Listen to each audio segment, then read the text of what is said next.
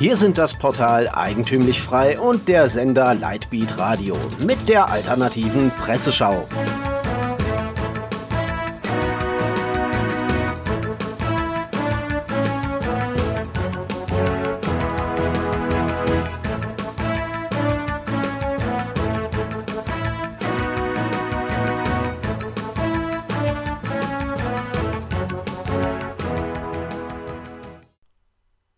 Sie hören die alternative Presseschau. Am Mikrofon Florian Müller.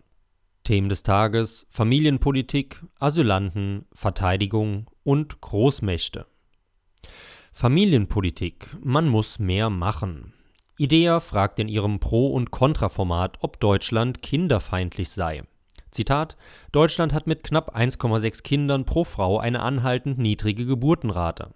Zur Bestandserhaltung der Bevölkerung wäre eine Rate von 2,1 Kindern je Frau notwendig, fasst IDEA zusammen. Laut einer Forsa-Umfrage vom vergangenen Jahr halten 39 Prozent der Bundesbürger Deutschland nicht für kinderfreundlich, so die Hintergründe. Der Leiter des Bibelseminars Bonn, Heinrich Derksen, bejaht die Frage. Familien seien nachweislich finanziell deutlich benachteiligt gegenüber kinderlosen Ehepaaren, fasst IDEA einen Standpunkt zusammen. Die Gegenmeinung vertritt der familienpolitische Sprecher der CDU-CSU-Fraktion Markus Weinberg aus Hamburg.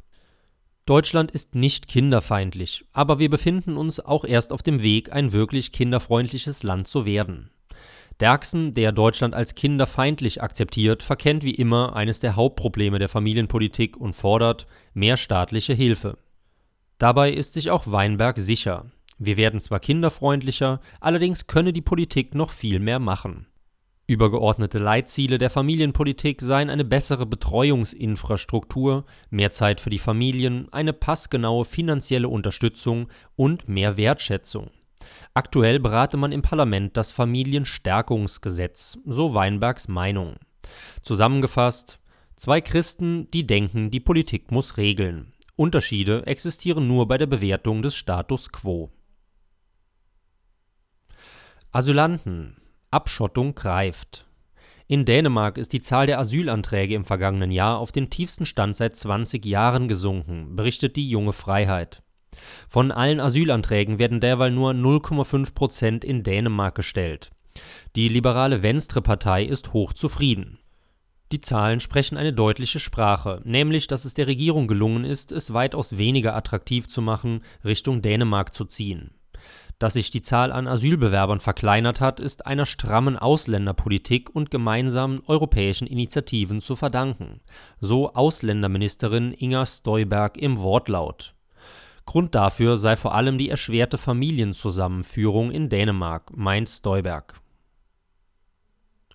Verteidigung Kontramagazin für EU-Armee Das Kontramagazin berichtet über die kollektive Verteidigungspolitik der EU. Diese Idee existiere seit 1952, als der erste Anlauf einer gemeinsamen Armee scheiterte. Mittlerweile sei dieser Gedanke wieder auf dem Vormarsch. Zitat: Jetzt hat die EU ihre Vision, aber kann Brüssel die Integration in dem immer sensiblen Sicherheitsbereich gerade dann durchsetzen, wenn der populistische Nationalismus auf dem ganzen Kontinent ansteigt? fragt der Autor. Die Staats- und Regierungschefs der EU hoffen, dass sie durch Anreize zur freiwilligen Zusammenarbeit eine Art industrieller Konsolidierung herbeiführen können. Für das Kontramagazin ist klar, dass das große Geld hinter der Idee steckt. Zitat: Wenn Sie jedoch den Weltmarktanteil dieser drei EU-Staaten Deutschland, Großbritannien, Frankreich in den letzten fünf Jahren zusammenfassen, beträgt dieser nur 17,3 Prozent, deutlich weniger als der Anteil Russlands von 22 Prozent und der der Vereinigten Staaten von 34 Prozent. Dieses Rüstungsdefizit ist besonders deutlich, da das BIP der EU-Mitgliedstaaten zusammen fast sechsmal so groß ist wie die russische Wirtschaft Tatsächlich ist der Artikel des Kontramagazins gegenüber einer EU-Armee gar nicht einmal abgeneigt. Den offiziellen Statistiken der EU zufolge kostet die mangelnde Zusammenarbeit zwischen den Mitgliedstaaten 25 bis 100 Milliarden Euro pro Jahr, begründet der Autor weiter. Die Integration der Verteidigungspolitik in der EU ist daher ein zweigleisiger Prozess, betont das Magazin. Die Verwirklichung der stets umstrittenen Idee einer EU-Armee mit all ihren damit verbundenen Befehl- und Kontrolle-Kopfschmerzen sowie die Verringerung von industriellen und bürokratischen Ineffizienzen, die theoretisch die nationalen Fähigkeiten dramatisch verbessern könnten. Großmächte Zarte Annäherungen Einige Medien berichten in den letzten Tagen verstärkt, dass Angela Merkel bei den Russen wieder höher im Kurs stehe. Grund seien die Konflikte Deutschlands mit den USA.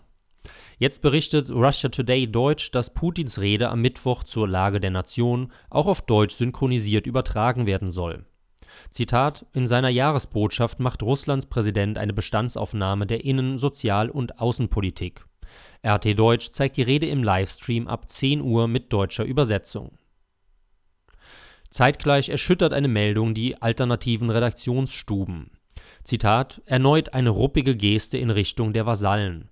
US-Präsident Trump hat die europäischen Verbündeten zur Aufnahme und Verurteilung Hunderter von gefangener Kämpfern der Terrormiliz Islamischer Staat aufgerufen, berichtet die Zeitschrift zuerst.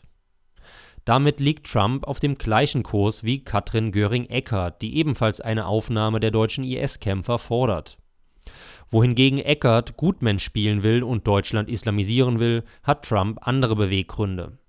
Die USA wollen sich nicht um die gefangenen Kämpfer kümmern und drohen sie sonst auf freien Fuß zu lassen. Zitat Die USA würden ungern zusehen, wie diese IS-Kämpfer in Europa eindringen, da diese erwartungsgemäß dorthin gehen wollten. Wir tun so viel und geben so viel aus, schrieb Trump weiter. Jetzt ist es Zeit für andere vorzutreten und den Job zu erledigen, den wir so gut können, schreibt Trump gewohnt selbstbewusst. Zwei Kurzmeldungen zum Abschluss. Für Peter Altmaier ist die Deutschlandflagge lediglich 100 Jahre alt und deswegen nur unwesentlich älter als die EU-Flagge, twittert der Wirtschaftsminister und macht sich damit im Netz lächerlich. Und die Epoch Times berichtet über Trumps aktuelle Aussage vor Exilkubanern und Exilvenezolanern. Zitat: Die Tage des Sozialismus und Kommunismus sind gezählt. Sie hörten die alternative Presseschau. Redaktion und Zusammenstellung Florian Müller, der sich am Mikrofon verabschiedet. Sie hörten die alternative Presseschau. Für Sie bereitgestellt vom Sender Lightbeat Radio und dem Portal Eigentümlich Frei.